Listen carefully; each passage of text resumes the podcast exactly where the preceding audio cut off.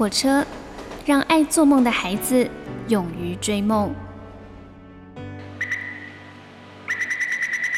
我们相信梦想就在下一站的捷运出口。每一班列车都装载了许多人的故事，关于成长的，关于爱恋的，关于亲情的。欢迎搭乘张曼娟的幸福号列车，列车长张曼娟和您一同分享幸福的时刻。有阳光的日子想做什么呢？看到阳光的时候就想去看大海。你所搭乘的是第二个小时的幸福号列车，我是列车长张曼娟。我们来听听张雨生所演唱的《大海》。海边慢慢消失的你，本来模糊的脸，竟然渐渐清晰。想要说些什么，又不知从何说起，只有把它放在心底。茫然走在海边，看那潮来潮去，徒劳无功，想把每朵浪花记清。想要说声爱你，却被吹散在风里。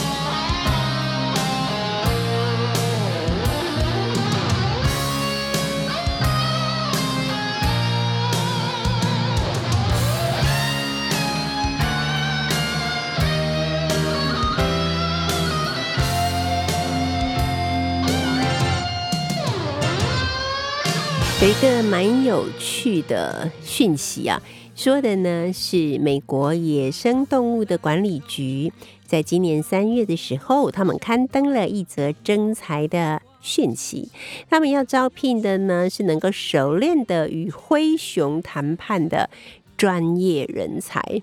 那这个职务呢，正式的名称是叫做灰熊冲突管理专家，是真的灰熊，不是不是非常而，是灰熊。好，然后重金呢招聘擅长与熊谈判的高手，每年呢他可以拿到十万多的美金，听起来很多吧？十万多诶、十万多是多少啊？一年可以拿到三百多万吧，三百七八十万的样子。但是那也得要你有命花才行，对不对？灰熊其实看起来就觉得已经很可怕了，然后不但要接近它，而且还要能够呃跟它谈判。这个所谓谈判，其实应该就是能够让灰熊温驯的，不要去伤害人啊，甚至啊、还可以做出一些训练之类的。那灰熊冲突管理专家的工作呢，是要避免灰熊与人类之间可能发生的冲突。简单来说呢，这个植物呢需要与美国蒙大拿州当地的野生动物管理局合作，协助控管灰熊的数量，以及缓解灰熊跟人类之间日益升高的紧张情势啊。从事灰熊冲突管理这个工作长达了三十七年的生物学家曼利哈、啊，他表示说，冲突呢有很多种形式，有些熊习惯人类之后呢，它会被垃圾桶或者是四轮垃圾车的绳子困住。而有些熊呢，则是会杀死人类的牲畜或者是宠物。灰熊啊，在很久以前，在美国西部与墨西哥中部出没。因为呢，受到欧洲殖民的大量滥捕，所以数量呢一度濒危。后来呀，被美国联邦政府列为。濒临绝种的动动物啊，那所以呢，有了法律的保护啊，这才让灰熊的数量逐年复苏了。但是呢，也因为灰熊的数量上升了，加上美国的人口呢又不断的增长，所以双方接触的情形就大大的攀升了。也就是说，其实人类呢没有办法只待在人类的地方，他们可能要想到大自然里面去。而灰熊呢，他们的大自然的生活的地方呢，因此就受到了侵扰。那所以他们也难免就会有产生一些冲突了。这时候呢，冲突管理专家呢要以诱捕的方式来捕获这只熊，并且呢把它搬迁到其他的地点，也就是做出这个人与熊之间的隔离策略，把人跟熊的冲突呢降到最低点。啊，我们有时候在呃漫画、动画，或者是在影片里面看到熊，就觉得说熊真的好可爱哦。但是如果你真的是活生生的见到一只大熊的时候，你真的不会觉得它很可爱。我们有时候也会在电影里面看到了熊攻击人类的恐怖的情况，就是人在熊掌之下如何逃生。呃，很多年前，那二十年前吧，我有一段时间一直很喜欢落基山脉那一带，所以就去旅行了两次啊。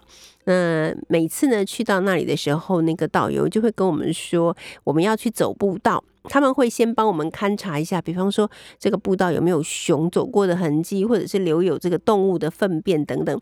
他们会带着我们趋吉避凶。但他说，哪怕他们是非常有经验，而且可以做出这样子的判断，但是呢，因为熊到底什么时候会出现，你也不知道，就是那个熊出鬼没的，就是突然之间出来了，然后突然间又不见，所以他们就有告诉我们一些遇到熊的时候应该要特别注意的事。那有一个就是说，你遇到熊的时候呢，你要想办法让它站，呃，让你自己看起来比它高。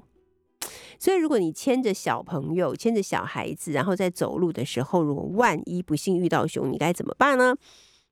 好，他们就说你千万不要牵起小孩就跑，这是错的。你应该要立刻把这个小孩子举起来，然后架在自己的肩膀上。如此一来呢，你跟小孩子的身高都变高了，那个熊它可能就不会立即的对你发动攻势。这样，那我们那时候去的时候是差不多九月吧，有一次是九月的时候，那导游导游就跟我们讲说，在这段时间下雪之前，因为九月中就下雪了，他说下雪之前你可以在落基山脉。有时候会看到熊的踪迹。他说他见过最可爱的就是，嗯，熊妈妈带着熊宝宝，他们出来在原野上面呢吃蒲公英。他说你看到他们把蒲公英采下来，然后在那里舔着吃的感觉，就好像他们在吃的是冰淇淋或是双淇淋一样，看起来真是又可爱又萌啊，又又甜美啊，等等等等。然后我们就一路上都一直。只要是坐在车上，眼睛就一直看着窗外，就一直在找那个在吃蒲公英的熊宝宝。但是去了好几天，十几天，一只熊宝宝也没看到，就就这样子度过了我们想要找熊却一只熊也没找到的假期。但是现在看到了这个讯息，说竟然要来征求人类与灰熊谈判的和平使者，就可以知道现在的。这些在美国，这比方说蒙大拿州这些地方的人，他们肯定是不想看到熊的。不管熊是在吃蜂蜜还是在吃蒲公英，最好都不要让我 看见。所以真是此一时也，彼一时也。我们现在听到的这首歌呢，有一个很特别的名字，叫做《如果看见地狱，我就不怕魔鬼》。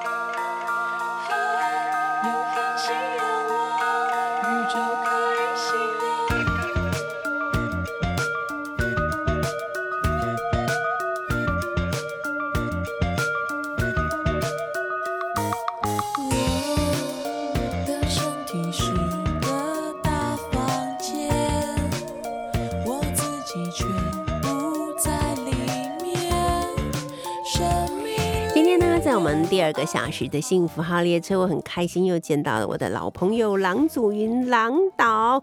郎导呢，除了是非常优秀的演员，也是一个非常著名的戏剧老师，也曾经担任过歌仔戏的导演，并且呢，一手创立了春和剧团。嗨，郎导，万娟老师好，终于各位听众大家好对看到你我开心，就是表示说你的戏要上演了，对对不对？对对，是也是去年真的非常辛苦，我觉得很多人他们不能了解这样子的辛苦，就会觉得说这有什么就配合疫情。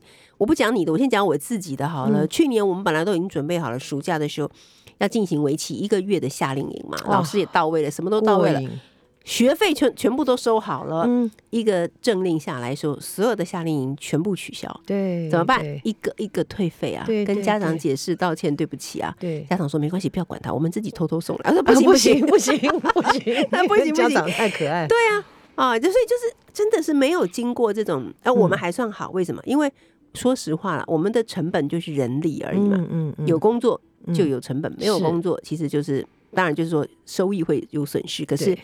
不像你们，你们剧团这个是非常的辛苦。本来去年就要演出了，多少的东西都已经到位了，不止人力耶，道具呀、服装啊、服装啊、舞台设计啊，这个对对对那个呀，然后就这样子被卡掉了，真的好可惜。还好今年 终于 终于可以让大家去剧云场看戏，开见日出，见月出，是不是？嗯对，好，来给我们介绍一下，从去年就要演出，一直等到今年，嗯终于可以上演的这一出好戏《魔法嘛》。对，《魔法阿妈》本来是一九九八年王小弟导演、黄立明老师编剧、麦仁杰导演做动画的镜头分镜跟这个造型设计的一个对动画。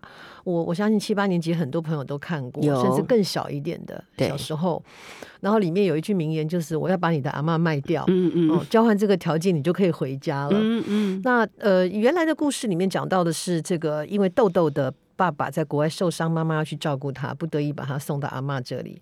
但我们这边做了一些改编，就豆豆是个青少年，啊哈，好像更符合现在的一个社会状态。因为现在的孩子手机族嘛，抱着，要不是在划手机，要不就是在玩手游。对，所以他的妈妈，我们设定他是一个必须要到处去巡演的歌仔戏演员，嗯所以就决定暑假把他送到阿妈那边。嗯哼，因为阿妈那里有一个很关键的条件，就是阿妈家那边没有网络，现在竟然还有没有网络的地方，而且阿妈也没有手机。阿妈没有手机，对，所以他就说：“你是穿越来的吗？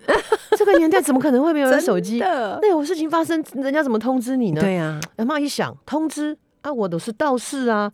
如果发生什么奇怪的事情，自然就会有那些无形的好兄弟会来通知我。我不需要手机。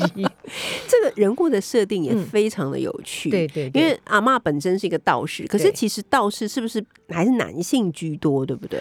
居多居多，嗯对女性比较少，而且其实，在我们的这个所谓道士二分法的话，就是有分红头跟黑头，哎呦，对。请郎导说明一下。大致上说，黑头的这个法师的话，比较是做比较关有关于丧事，像什么做孙啊，哦，然后什么几个七几个七这些东西嗯的。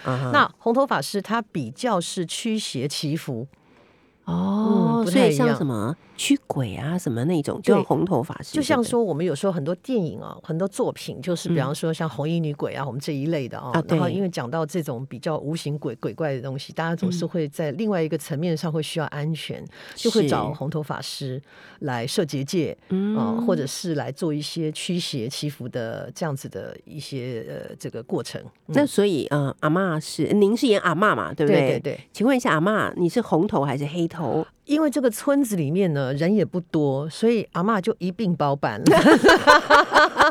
这故事的一开始就是阿嬷在帮人家做笋，在帮人家做丧事，哦对对。阿妈生意还挺好的，两两个都兼顾，对不对对？对对，有一点。但是嗯您其实演这个是非常辛苦的，因为我们看到您为了要演出这样的一个角色，嗯所以您还特别去拜了民俗专家的学者。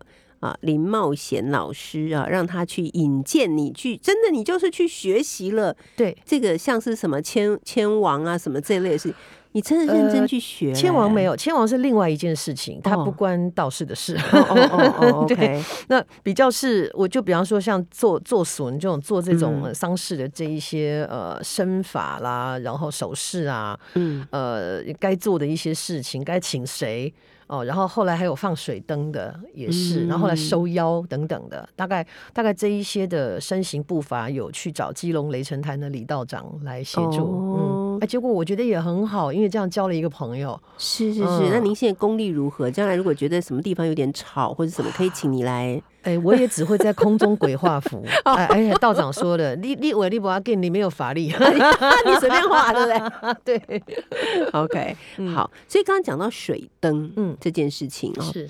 水灯其实真的是又又迷离又神秘又美丽啊、也温暖，也温暖。对，那就是好像每一个水灯，它其实象征的意义就是可以接引一个亡魂，是吗？是对这个意思吗？就是替他引路。啊，那个亡魂就是替他引路，因为我们七月鬼门开嘛，然后之后要引他们回去啊，对。所以就是水灯上面会有他们的照片，哦呃，每一个水灯上面有他们的照片，有他们的这个这个一些资料，然后呢放出去之后，那个光线就是为他引路的。嗯。所以其实仪式归仪式啊，我我自己也从这出戏里面真的感觉到，呃，很多事情它的仪式感其实是来自于我们的怀念，嗯我们的慎终追远、不舍，跟那个希望，即便是在另外一个世界里面，我都希望你能够过得很好是的那种心情。没错嗯没错。对对如果是拍动画哈，或者说今天我们是拍电影的话，嗯其实这个水灯不是很难做出来的东西。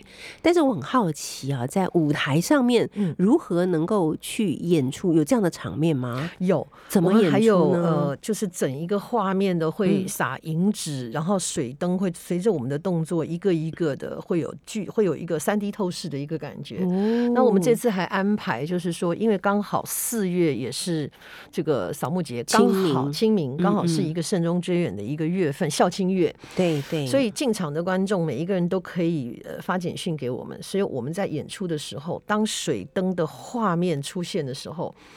每一个观众是他们写着对亲人怀念的话语，都会出现在一个一个的水灯上面。哇，这个是跟观众可以互动到这个对对对，程度就是哎、高科技可以到这样子，那好厉害哦直接就上去了，哦。所以大家都可以在画面里面看到自己的水灯在画面里面游吧！走，一定嗯会有人忍不住就泪洒当场，应该会，我觉得那个氛围会很动人，而且我觉得在这个时候，因为疫情发生嘛，就是嗯。其实虽然说台湾好像并没有引爆多厉害的疫情，嗯，可是不管是在疫情中过世的人，或者是因为打疫苗而过世的人，其实也不是很少数。是是是，很多人都把这个情绪是闷在心里，也不敢讲，也不知道怎么讲。对对，所以借由这样的一个仪式啊，嗯我觉得嗯。大家应该都会获得蛮大的疗愈。是哦是，好，那接下来呢，我们就要请那个呃郎导来嗯。跟我们说明一下，我们这一次的演出、演出的场次有哪一些，好？在台北的部分呢，是在四月十五到十七，嗯然后在国父纪念馆；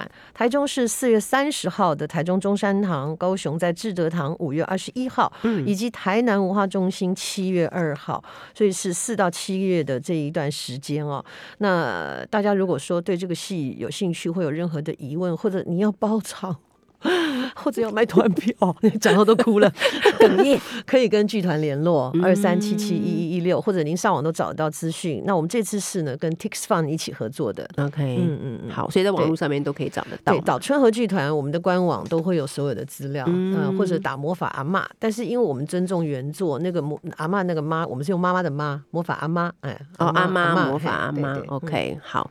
那这一次呢，当然就是呃，我们郎导啊，郎姐要亲自来诠释这个道士阿妈哈。对，所以我我觉得，因为我们以前也都在剧场里面看过郎导好几次的演出嘛，就觉得在你的身上那个戏剧的张力真的是会有时候会让人觉得屏息的感觉，是谢谢好像喘不过气来。所以肯定这个阿妈的磁场是非常强的。呃，阿嬷算是阿嬷跟豆豆之间的互动，跟他这一个不是很常见面的这个孙子之间，其实蛮有趣的。就阿妈不是一个大家印象中不是像赵自强那种水果奶奶那种很很和煦慈的 阿慈，祥，对慈祥和煦的。这个阿妈讲话是还蛮锐利的。而且他会用一些呃，就比方说呃离俗的语言，然后跟她的孙子沟通你。讲国语还讲台语？我一半一半，因为我们怕啊太多的台语，有些观众真的吃不下是来，所以是自然语言。啊但是讲到这个离俗的时候就，比方说里面我就会骂他说：“你哦都是土林那个诋毁汤，你记得慧林呐。哎，我真的听不懂哎，什么意思？请翻译。好，花生仁儿花生哈，那嗯花生。叫头岛林嘛。对。但是我们通常会讲叫塔林，是直接说塔林土林，嗯。拉个低会烫掉到猪血桶里面，那它是不是就哦成了一颗血人儿？血人沾了对沾了血沾了的花生血仁人，嗯。血人。那这个血人在台语里面叫慧林，那它就慧同音谐音叫废人。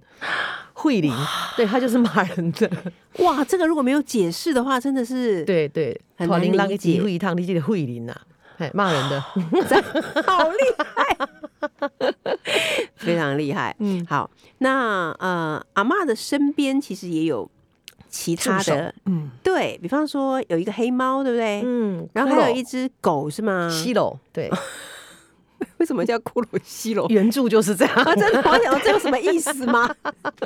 觉得自己是不是错过了什么？嗯猫跟狗怎么演呢？呃，找人来演找人来演，因为剧场我们就拟人化，对对而且并没有让他们四肢爬来爬去，因为他拟人化，所以他们 还是还是人的。样子，对，只是穿着啊上面跟设计做了一些不同的打扮。嗯，猫的话是这个金穗奖啊，以及这个男男呃这个男演员最佳男演员，然后他也入围很多次的金马跟金钟的侯彦希。哦，对他就是演那一只后来被一个一个妖魔附身的黑化的猫。啊哈哈，，对，那狗的话呢，很大牌，是这一只西楼呢是嗯赵自强。不得了了。刚刚才讲到水果奶奶，对，水果奶奶现在就化身为一只狗了。西楼那我 我知道，其实郎导跟呃我们赵哥其实也一直在舞台上常常有搭档，默契也是非常的好。真的所以这一次这个阿嬷呢，跟他的爱犬必然又可以 激起很大的火花，非常值得大家到剧场里面去好好的欣赏一下。我们待会儿再继续聊。是谁在看看着即兴的我们？是谁笑了笑的并不太天真？是谁穿上了欲望的颜色？是谁又恨？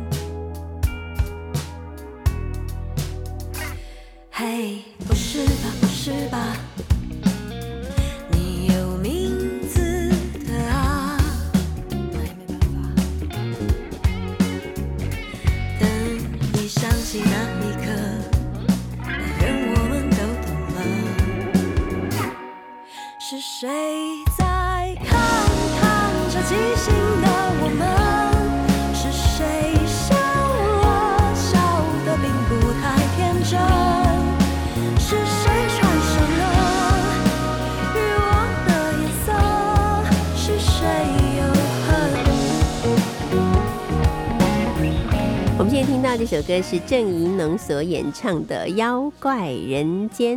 今天呢，来到我们第二个小时幸福号列车的是我的老朋友郎祖云郎导。那呃，郎导他们的春和剧团在大家的期待之下呢，终于要推出一个全新制作的好戏了，叫做《魔法阿妈》。其实呢，在一九九八年的时候呢，我们很多人都有在电影院里面看到了我们台湾的原创动画《魔法阿妈》。那在过了这么多年之后呢，他终于有机会可以搬上舞台，并且由人来由演员来诠 释这些人物啊。嗯那特别是我觉得，在我们隔离了，就是跟人跟人之间的距离这么远了嗯一段时间，我觉得我们都很渴望可以跟别人的关系可以更亲近一点哈。对，那我们走进剧场去，嗯只要做好了基本的防护啊，其实可以一起来看一个一出舞台剧在台上所激撞出来的各种特别的场面啊、情感啦、哈、哭啊、笑啊，那种嗯。感觉其实是很棒的。对，真的尤尤其是这出戏，因为讲到第一个城乡的差距，对。然后呢，讲到现在青少年跟长辈的相处，嗯，因为因为长辈的有的长辈有的时候他们的孤寂不是来自于说，不只是说来自于他的另外一半离开，或者是说他离群所居，他常常来自于就是说我就算住在家里，我也很寂寞，是因为家里没人理他。嗯，真的，各忙各的，小孩也觉得哦，老人好麻烦哦，他、每天就只会发长辈图给我。嗯嗯嗯，那如果说相处的非常融洽的话，是不是也就不用收到长辈图啦？因为你们每天都有在说话，没错不需要这种空洞的问候。嗯，所以我才会在节目单里面讲说，我说科技的进步啊，让所有的通讯变得非常的快速，嗯但是人跟人的交流呢，却阻碍了。因因为尤其是呃，尤其是我们现在到了这个年纪哦，常常就会变成，我前几天还在跟同学们讲，大学同学讲说，哎，我们不要每次都等到别人的告别式的时候，我们才见面，寒暄几句。那每次都说，哎，要见面，要见面，然后又蹉跎了。对，然后之后就很遗憾。那所以我，我真的觉得家有一老，如有一宝。哦，尤尤其是谁家的阿嬷会是这么神奇的哦？我们就讲说，你线上打怪不打紧啊，阿嬷是打真妖怪的，真的斩妖除魔厉害，所以。这些都只是他的故事的手法跟包装。其实真正嗯讲到了最后，还是回到情感。然后里面有一句台词，我自己很喜欢，就是这个孙子有一天突然醒悟到，因为阿嬷跟他妈妈之间也是有很多误会的，个性太像。他有一天突然醒悟到，阿嬷。你有空要跟我妈妈说啊，你抱抱她，跟她说说话。这个世界上还有什么魔法比爱更伟大？孙子说的哦，孙子后来自己说出来都说：“哦我怎么会说出这种话？” 在他体验到了，嗯嗯他体验到这阿妈看似很严厉，看似不太和气，但是阿妈为了救他，也做了很多的牺牲跟、跟改变。嗯嗯嗯，因为毕竟这里面还是讲到了那个很奇幻的部分嘛。对啊，很奇幻的部分呢，像对里面就我们刚刚讲那种斩妖除魔的那个部分哦，嗯你说动物用人来演，这个我们可以理解，可是这些妖魔鬼怪要怎么表示，怎么诠释他们呢？有一部分是演员在台上他们会会会有流动，但是主要都还是靠画面的部分来创作。嗯就是人跟动画之间会，呃就是后后面的画面之间会有一些互动，然后还有很好的音乐跟音效。啊，对，这个我们这次帮我们。做设计音乐的是那个聂玲老师嘛，他本身也是非常有经验的，嗯然后他又是学西洋古典的，可是他又要配很多跟民俗相关的，像我们在找人唱那个看蒙丁，就找了花了一些功夫。什么看龙丁是什么？千王阵？哦，对，就是他真的是在呃牵引亡魂的时候呢，嗯会有这个法师就是念念一些一些一些，就是像唱歌一样，他念念的，好像然后咒语的那种对他就是带你走过十殿阎王，十殿。哦，对，说你如果是这样那样的话呢，你就会受火刑；你如果那样那样不孝顺妇女，就会如何如何哦，超高比会相杠聊啊，乱乱这种也是真的找人 找人要去操作这个东西。OK，对，嗯，嗯，所以听起来真是一个很费功夫的一出戏啊。是，然后嗯豆豆的妈妈，我们又特别特别的情商请到了歌仔戏天王小生李如林老师担任台北场李如。林当年有多么的帅，对，但他现在还是 保养的很好哎。哎。对，可是他后来好久已经没有演戏了，他等于就是退休了，几乎是退休了。对，嗯那巡嗯回场的话，请到就是一星戏剧团的这个闪亮小生孙诗佩。哦，不嗯得了，这个也是万人迷。对，所以你看，我们里面又要帮他们做歌仔戏的配乐，所以的很复杂的，对很复杂的一出戏耶。对可是我怎么看到好像还有郭子乾跟他的儿子也都有演出是吗？呃，因为我们在上一个戏的时候，郭哥的儿子是在念文化国剧组嘛，嗯然后本身对表演也有兴趣，郭哥就有跟我们提说，哎，有什么机会让他儿子来演一演、玩一玩啊？就嗯刚好这一出戏演到青少年。然后，呃，郭德军哦，德军又是一个非常在性格上跟郭哥非常相似，就是非常实诚的一个孩子，很可爱，嗯。个性非常好，哎，也也很也符合可以演那个青少年的角色。他就就变成了豆豆在这个村子里认识最好的朋友。哦，是来到这里才认识才认识的，对，嗯。但是他跟小明之间的互动也非常好笑，因为他们两个应该还是有蛮大差距，一个是城里的孩子对，一个是对乡下的孩子，对不对，所以他就问他说：“你没有手机，那嗯你眼睛要看哪里？” 那小朋友就说：“就看山呐、看海呀、吃饭、睡觉啊。”嗯他说：“啊，就这样，你的人生这么无聊？不会啊，哦，对我还还送货。”送货很好玩吗？哦很好玩呢、所以两个人完全是、嗯嗯完全是牛牛牛唇不对马嘴的这一这种驴唇不对马嘴的两个人的对话，所以也看出那个那个有趣的部分。嗯郭哥他就是在演最后妖化的那个老人，哼，哦，他就是大妖，妖，他就是大，妖怪了他。是大魔王就对了，大魔王，对对。啊那因为这个魔王从他的本身，然后我们加上动画，他会变得非常的巨大。嗯，然后郭哥就冒出一句我们都听不懂的话，因为他就是从小变大，嗯所以他一出场就哈哈哈哈哈，没想到吧？我今天就是来报仇的，我就是个河豚。我们说为什么？为什么？为什么你是河豚？他说因为有变大，哦所以他他有他自己很奇 怪的语言，创意发挥，这样随性的发挥，对对对，然后嗯郭哥在旁边这样偷偷看他自己儿子在拍戏的时候，那个眼神也好可爱啊。嗯，充满了爱，对，充满了爱，跟有一点点小担心，然后又有一点点小骄傲，各种的情绪在那个眼睛里面。嗯对哼，了解。对，好，所以这样子我们就算是把这个演员的名单差不多就介绍完了嘛，嗯，对不对？？对，聊一下在排戏的过程中，因为以前就是去年本来要演出嘛，嗯。所以去年其实已经都排好一出戏，排完，了，都已经排完了，就是临时不能上场。对，那到了今年，当然可能在这个呃演员的部分就会有一些改动嘛，嗯然后一切又要重来，对不对？等于是呃，我们几个还好，就是像豆豆这个角色就很辛苦了，嗯因为原先的豆豆是找了这个金马奖最佳新人奖的这个范少勋，嗯。戏都排完了，可是延到今年呢，他就变成他手上有一些电影跟影视的拍摄就完全撞齐，对他自己也觉得很遗憾。嗯。那我就安慰他说：“你就当你上了表演课吧。嗯，真的真的赚到了赚到了，”对，所以原先演狗狗的这个学弟关建真关关就被嗯。调上来演豆豆，那我们就。少了一只狗，所以才找了一只很很贵重的大白狗，真的很贵的对名种狗，名种狗。对，就是变豆豆是从一个台词不多的狗狗，动作戏很多的，对。变成了豆豆，它也是很大的挑战。所以导演范瑞军也花了很多额外的功夫在跟他们工作。那跟他其、他跟其他像跟猫啊，跟其他的人都要磨合嘛。对跟小明都要全部来过，动对对全部来过，嗯全部重来。嗯嗯嗯。那在排戏的过程中，阿妈跟豆豆之间嗯，有没有一些撞出一些火花，或者是怎么样？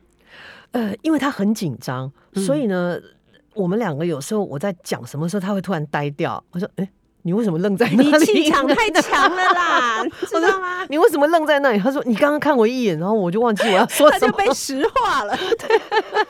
对对他来讲，我真的是大学姐啊。他真的压力很大，我觉得跟你排戏压力肯定是会啦，很大我那么和蔼可亲。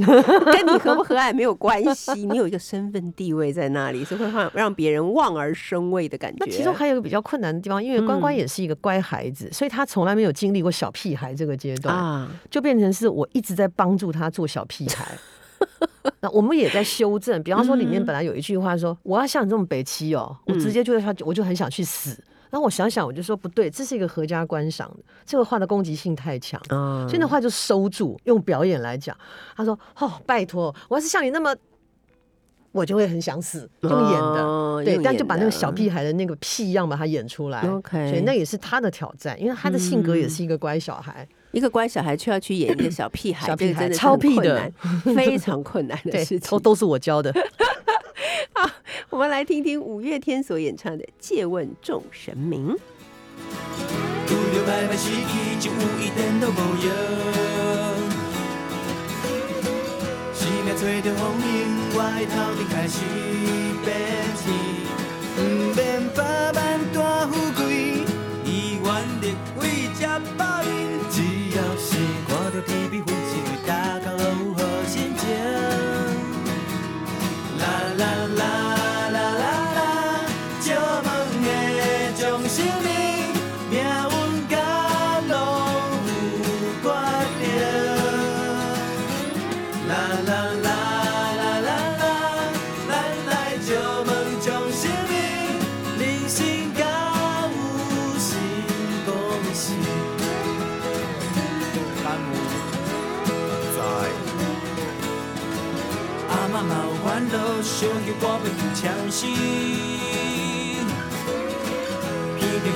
香花香味，亲像伊的温柔心情。伊讲做人莫贪心，无人就有好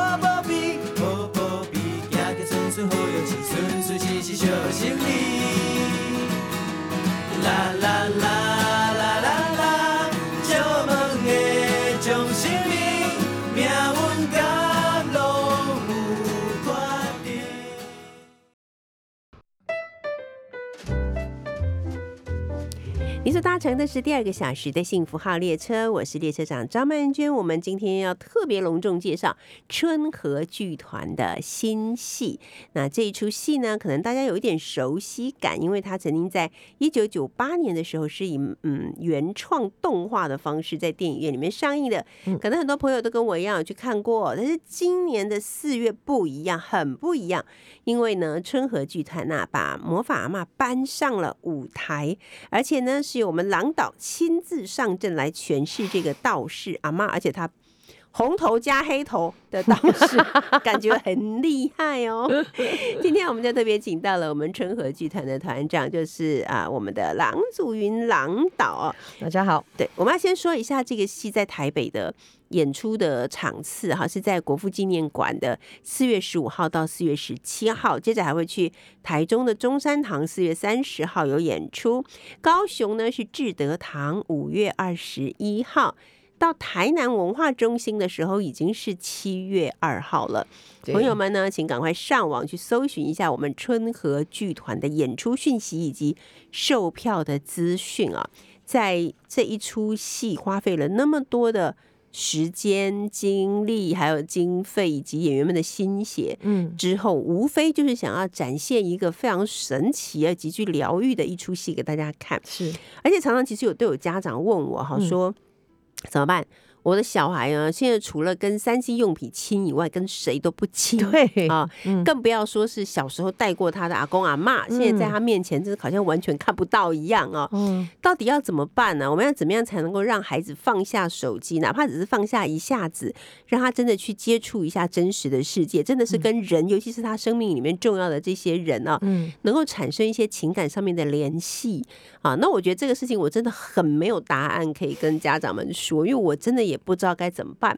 可是我觉得神奇的是，我们这出戏其实在谈的就是这样的一件，事情。是的，是的啊，，他谈的其实真的不只是说哦，有一个阿妈很酷炫，她会捉妖，然后有一个小孩很悲惨，被丢到那个家里看起来像鬼屋的阿没有网嬷家路，重啊点是没有没没有网络路啊，他怎么存活 等等之对类。对对，我觉得这里面其实谈到了很多都是有关于情感的一些交流的部分，对不对？对，我想就像呃，之前春和剧团有一个戏叫《当我们同在一起》，也是从三 C 产品开始发想的。四四口呃四个人的这个四口之家，居然都不讲话，嗯是因为每个人都有自己的手机跟电脑。对，那怎么样？所以我们用戏剧的方式，也不说教，就让你看看真实的情况会怎么样。所以那出戏就是妈妈罢工嘛，妈妈离家出走以后，大家才发现，哎哎哎，东西放哪儿都不知道，真的 对裤子也找不到，袜子也找不到。嗯嗯嗯，这出戏一样，用一个故事 来跟大家分享，就是说，其实呃，你一直跟他说你手机放下，你跟阿妈讲话，他其实反感更大。对，我们反而应该要让他们看到我们长辈到底还有什么神奇的地方，是你们现在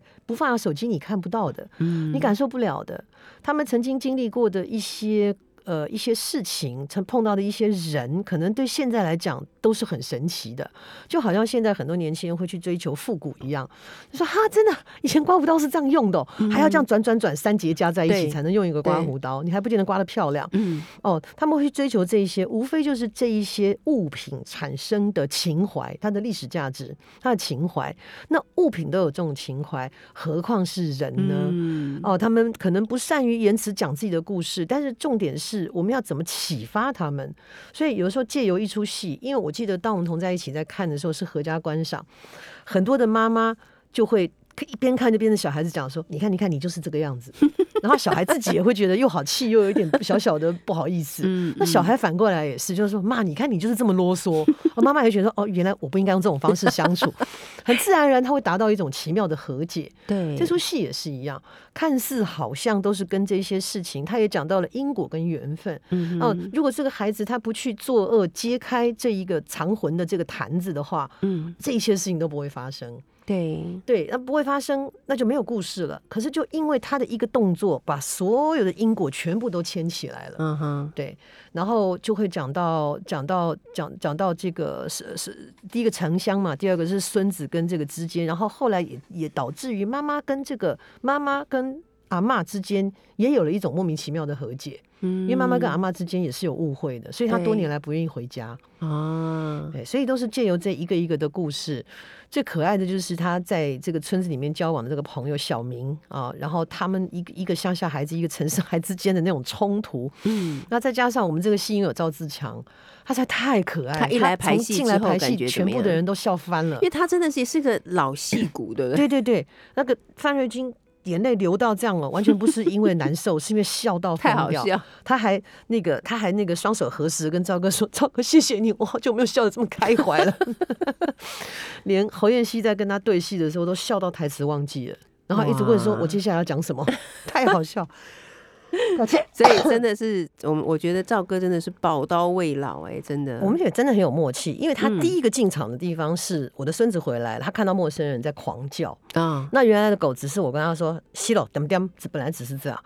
可是呢，赵哥是一过来呢，然后我一叫西喽，他就直接昏倒在地上，我就懂了，所以那边就变成改成西喽困，他就睡着，因为阿妈有法力嘛。哦。等他阿妈把话跟孙子都讲清楚以后，西喽起来，嗯，他又起来，哦，所以我们就你们之前并没有先讲好，没有，他也是临场发挥，，对对对，他就是都是松松演、松松演、松松闹，嗯，嗯松松就很好笑。然后他跟那个孙子之间的对话，他到后来讲话，孙子也听得懂了。哦对，他不然他翘家很久了，他翘家很，我可以听到你的讲话。对，然后赵哥他说，那你可以用你的动物的魔法去召唤，去找那个猫来吗？嗯那本来我们很很简单的动物之间召唤狗狗，就是嗷嗷嗷。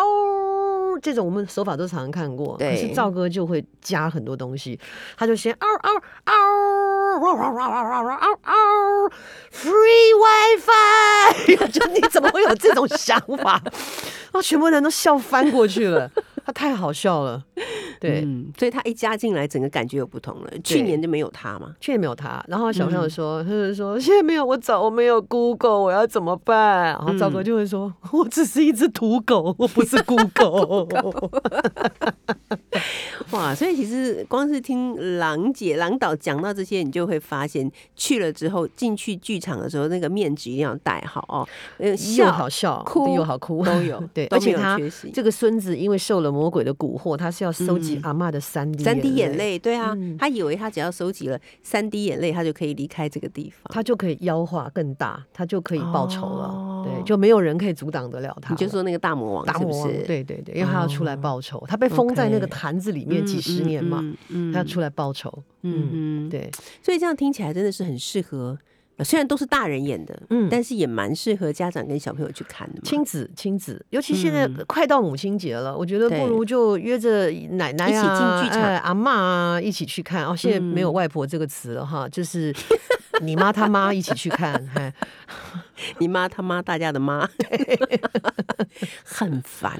作为一个国语文老师，我必须要说很烦。你知道现在小朋友已经就是，老师，我明天不能来上课，为什么？因为我要跟我妈妈、她哥哥，还有他哥哥的小孩，已经已经这样子喽。是我到这个做儿童节目做十五年，我也发现他们的职称都搞不清楚，完全没有，对就还给我搞一个你妈他妈大家的妈，我真的觉得是我的，妈外婆的澎湖湾以后就是我妈他妈的澎湖湾。哎，所以我每天都要保持美好的心情。是的开心去剧院里面看看戏，很开心，可以大笑。心情难过的时候，哭一下也是很好的。对，啊，疗愈疗愈。对我们很感谢我们的魔法阿妈，等了整整一年，终于重新现身在我们的面前。我相信那个红头加黑头的阿妈，只要是法力一开呢，都会把我们很多内心的创伤，还有我们内心的一些忧愁，都会一扫而空。谢谢兰姐，希望谢谢，欢迎大家来看戏。对，一定要去看戏哦。我们现在听到的是萧煌奇所演唱的《阿妈的话》，感谢你搭乘两个小时的幸福号列车，我们下礼拜见，拜拜。伫细汉的时阵，阮阿嬷对我上好，甲上好的物件拢会留予我。伊嘛定定带我去游园，看人咧佚佗，看人咧办公会啊，看人咧美小撮。伊定定甲阮讲，叫阮着爱好好啊读册。毋通大汉像恁老爸啊，遐尼啊用背哦。伫迄个时阵，阮拢听拢无。阿妈，你到底是咧讲啥话？大了后，才知影阿妈的话，我会甲永远永远藏在心肝底。着一步一步的过去，常常拢会予人真难无。时间一分一秒的过去，在阮的心内，常常拢会想着伊。